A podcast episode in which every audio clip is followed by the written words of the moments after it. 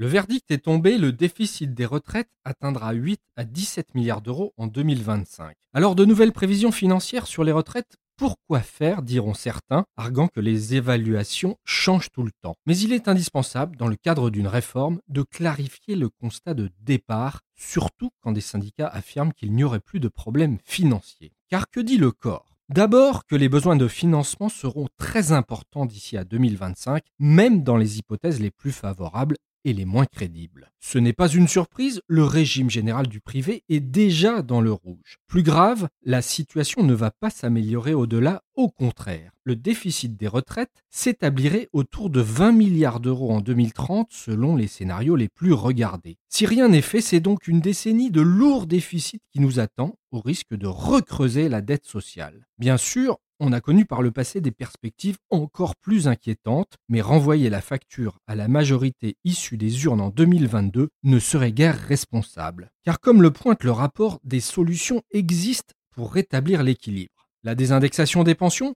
Personne n'en veut. L'augmentation des prélèvements, cela nuirait à l'économie, reste le fameux H pivot préconisé par le haut commissaire Jean-Paul Delevoye. En le portant à 63 ans et demi en 2025, les besoins de financement seraient comblés. Un épouvantail politique, certes, mais selon le corps, l'âge moyen effectif de départ augmentera à terme autour de 64 ans, même sans changer la loi. Le débat qui s'annonce ne sera cependant pas simple pour le gouvernement qui voit la contestation sociale monter. Il place en outre la CFDT, son seul allié possible, en position délicate. Mais avec ce rapport, la question du financement des retraites pourra difficilement être occultée. La clause du grand-père, c'est loin, le déficit, c'est maintenant.